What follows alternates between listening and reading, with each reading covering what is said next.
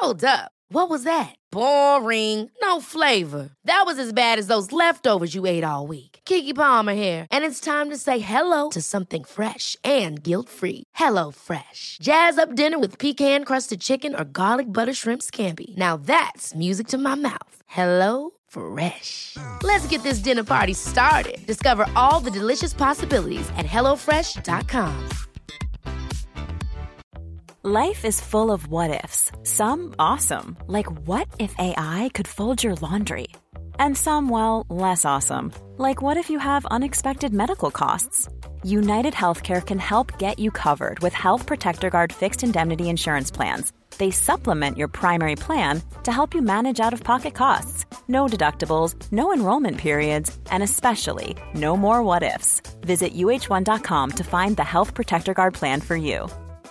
Many of us have those stubborn pounds that seem impossible to lose, no matter how good we eat or how hard we work out. My solution is PlushCare. PlushCare is a leading telehealth provider with doctors who are there for you day and night to partner with you in your weight loss journey. They can prescribe FDA-approved weight loss medications like Wagovi and Zepbound for those who qualify. Plus, they accept most insurance plans. To get started, visit plushcare.com slash weight loss. That's plushcare.com slash weight loss.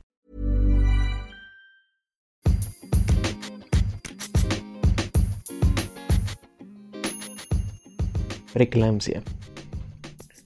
Como tal, la preeclampsia es un trastorno multidistémico con, que se presenta en mujeres embarazadas más, con más de 20 semanas, presión arterial mayor a 140-90 o una tira reactiva positiva, o bien una muestra aislada de orina con 30 miligramos de proteínas en dos muestras de 4 o 6 horas.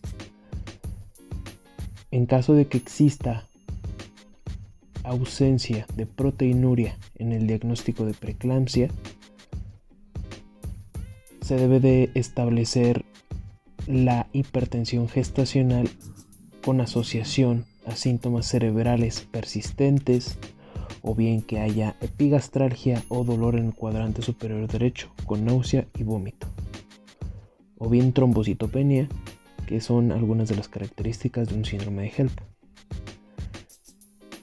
Presenta como tal de 10 a 15% de las muertes maternas y como tal, bueno, la preeclampsia, lo más peligroso es la preeclampsia severa o con criterios de severidad. Los criterios, los criterios de severidad son los siguientes.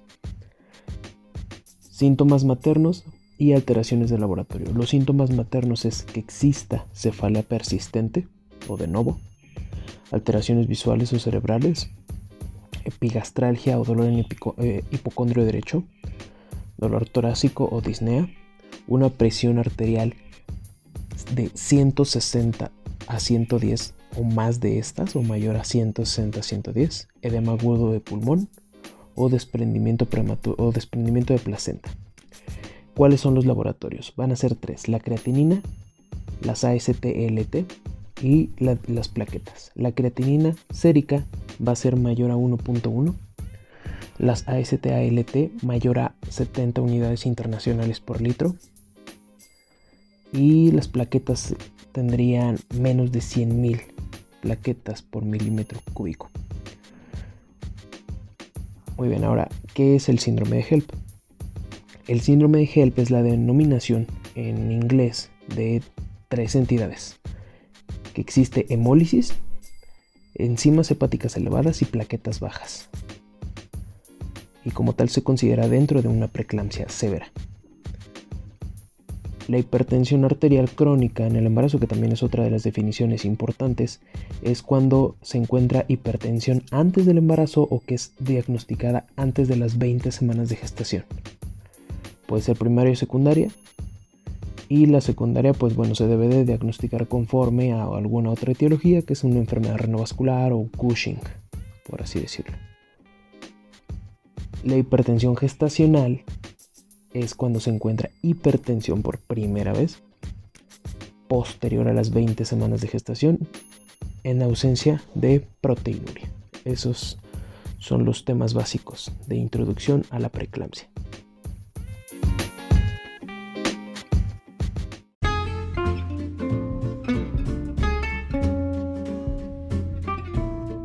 Muy bien, pues vamos a revisar los algoritmos de acuerdo a las guías de práctica clínica de una paciente con preeclampsia. En este caso llega una mujer embarazada a la consulta o a urgencias a la cual se le tiene que tomar la presión arterial. La toma de la presión arterial se va a realizar a nivel braquial, sentada como ya sabemos, separada en dos ocasiones con 15, de 10 a 15 minutos de reposo. Y de esas dos tomas tenemos que reportar la lectura más alta, es en ambos brazos.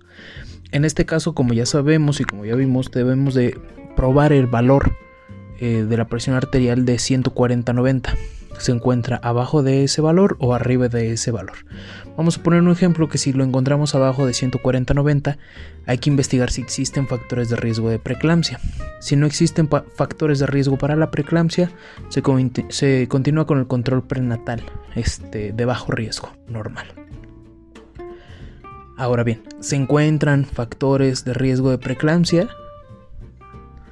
Bueno, pues si hay factores de riesgo de, preeclampsia, en este caso se tiene que preguntar lo siguiente, ¿el embarazo es de más de 16 semanas de gestación? Si no es de más de 16 semanas de gestación, se tiene que realizar un Doppler de arterias uterinas entre la semana 11 a 13. Si no se cuenta con el recurso de Doppler en donde se encuentre eh, eh, nosotros o la paciente, bueno, se le tiene que dar a la paciente ácido acetil salicílico de 80 a 100 miligramos diarios y una suplementación de calcio. Ahora, ok, bueno, el embarazo es de más de 16 semanas de gestación, ¿sí? Bueno, pues se realiza una vigilancia de la presión arterial y de la proteinuria y un control eh, prenatal. Ahora puede llevar una monitorización de la presión arterial en casa. Eso es en caso de que una paciente embarazada tenga menos de 140-90. Pero ¿qué pasa si una paciente embarazada tiene más de 140-90? Bueno, aquí se abre otra línea muy extensa. En dos ocasiones más de 140-90 se tiene que determinar la proteinuria. Una vez que determinamos la proteinuria, debemos de llegar al diagnóstico en esto, de acuerdo a los valores normales. Y igual, de igual manera se llega a la pregunta, ¿tiene más de 16 semanas de gestación? Si esto no es así, se debe descartar la hipertensión arterial crónica o enfermedad renal del embarazo. En caso de que tenga más de 16 semanas, la determinación de la proteína perdón, la proteinuria por una tira reactiva es mayor a una traza. En caso de que no sea mayor a una traza, se debe realizar el cociente proteína creatinina. Este cociente va de valores de 0.15, 0.15 a 0.28 y más de 0.28. Si tenemos menos de 0.15 se debe de manejar el, el, control prenatal de acuerdo a la guía con una monitorización de la presión en casa. Si tenemos un cociente proteinuria, proteína creatinina de 0.15 a 0.28, bueno, debemos de determinar la presión arterial. Si es menor a 120-80, debemos descartar una enfermedad renal. Si es mayor a esta cifra, 120-80, bueno, debemos de ver la depuración de proteínas en 24 horas. ¿Qué pasa si el cociente proteína creatinina es mayor a 0.28? Bueno, debemos de ver la proteinuria si en este caso es significativa.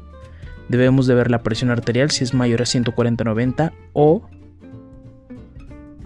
Bueno, más bien en este caso mayor a 140-90 pero menor a 160-100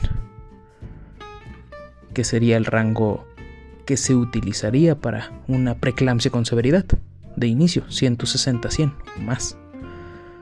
Entonces llegamos al punto de esta presión es así. Si es así, debemos de ver la depuración de proteínas en orina de 8 a 12 horas, de preferencia de 24. Ahora, la depuración de proteínas es mayor a 150 en 12 horas o mayor a 300 en 24 horas. Si esto no es así, se debe continuar eh, de acuerdo con la monitorización de la presión arterial en casa. Pero si es así, si tiene una, una determinación de más de 300 miligramos por decilitro en 24 horas, bueno, pues se diagnostica como preeclampsia. Y ya como tal, teniendo nosotros el diagnóstico de preeclampsia, debemos de llevar a cabo todos los estudios que hemos estado mencionando y que se mencionarán más adelante.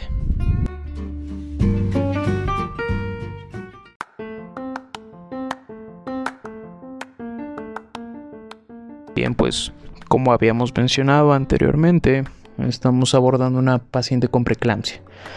Ya tiene una presión arterial mayor a 140-90, ya tiene proteínas determinadas en 24 horas mayor a 300 miligramos por decilitro, prácticamente ya tenemos la clasificación de preeclampsia. Ahora vamos a solicitar estudios de laboratorio, el cual será un ultrasonido obstétrico para evaluar el crecimiento fetal y la cantidad de líquido amniótico, gasometría arterial, en caso de que la paciente llegue a presentar síntomas de edema agudo pulmonar. Y bueno, los exámenes de laboratorio que se tienen que pedir es una biometría hemática con recuento plaquetario porque es importante. Mencionamos que eh, es uno de los datos de laboratorio en donde va a haber menos de 100.000 plaquetas. Tenemos que ver la creatinina también para ver la función renal en donde va a estar aumentado, va a ser mayor a 1.1 miligramos por decilitro. Tenemos que ver el ácido úrico. Tenemos que ver también de manera muy importante la función hepática de acuerdo al AST, al ALT, que estarían en este caso en la paciente posiblemente elevados, más de 70 miligramos por decilitro. Y la DHL que se encontraría mayor a 600 miligramos por decilitro. Es lo que esperaríamos encontrar.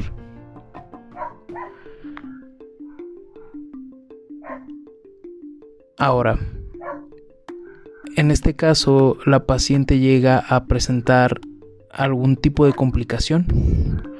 ¿Por qué? Porque es importante discernir de esto, ya que la preeclampsia se va a dividir, como ya habíamos mencionado, como ya sabemos, en preeclampsia sin datos de severidad y con datos de severidad, que es la que realmente es de mucha importancia y es realmente una urgencia.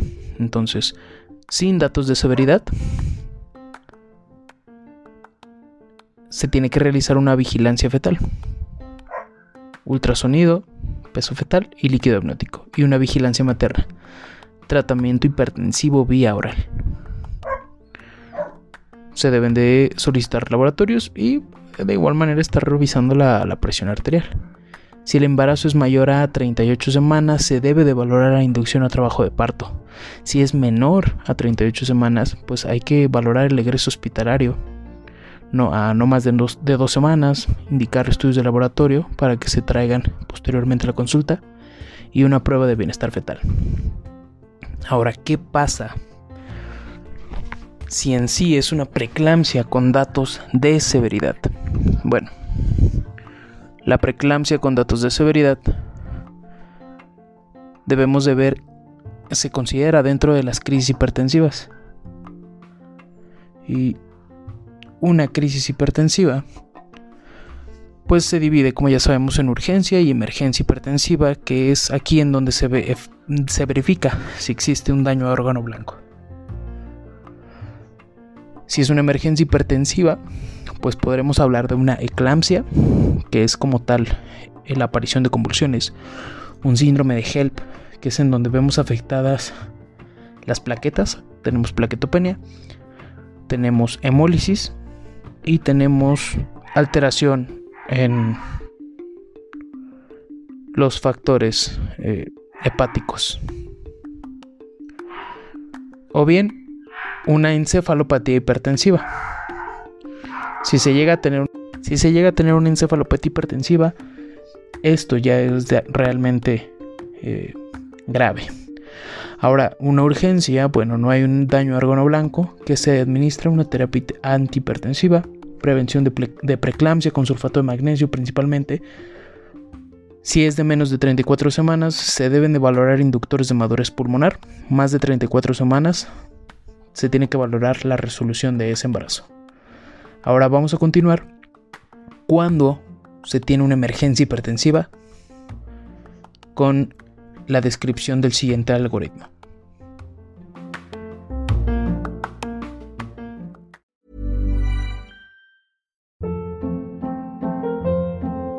Hold up. What was that? Boring. No flavor. That was as bad as those leftovers you ate all week. Kiki Palmer here, and it's time to say hello to something fresh and guilt-free. Hello Fresh. Jazz up dinner with pecan-crusted chicken or garlic butter shrimp scampi. Now that's music to my mouth. Hello Fresh. Let's get this dinner party started. Discover all the delicious possibilities at hellofresh.com. Even when we're on a budget, we still deserve nice things. Quince is a place to scoop up stunning high-end goods for 50 to 80% less than similar brands. They have buttery soft cashmere sweaters starting at $50, luxurious Italian leather bags, and so much more. Plus, Quince only works with factories that use safe, ethical, and responsible manufacturing. Get the high-end goods you'll love without the high price tag with Quince. Go to quince.com/style for free shipping and 365-day returns. Want to get a chiseled look in the jawline? Sculpt and shape your jawline with added volume from Juvederm Volux XC. Juvederm Volux XC is an injectable gel specifically designed to be robust enough to improve moderate to severe loss of jawline definition. And it is the first and only hyaluronic acid filler approved for the jawline. Add volume to your jawline for a chiseled look with Juvederm Volux XC. For important safety information and to find a licensed specialist, visit juvederm.com. That's J U V E D E R M.com. Not for people with severe allergic reactions, allergies to lidocaine, or the proteins used in Juvederm. Common side effects include injection site redness, swelling, pain, tenderness, firmness, lumps, bumps, bruising, discoloration, or itching. There's a risk of unintentional injection into a blood vessel, which can cause vision abnormalities, blindness, stroke, temporary scabs, or scarring. Talk to a licensed specialist to find out if it's right for you. Visit juvederm.com. That's J U V E D E R M.com.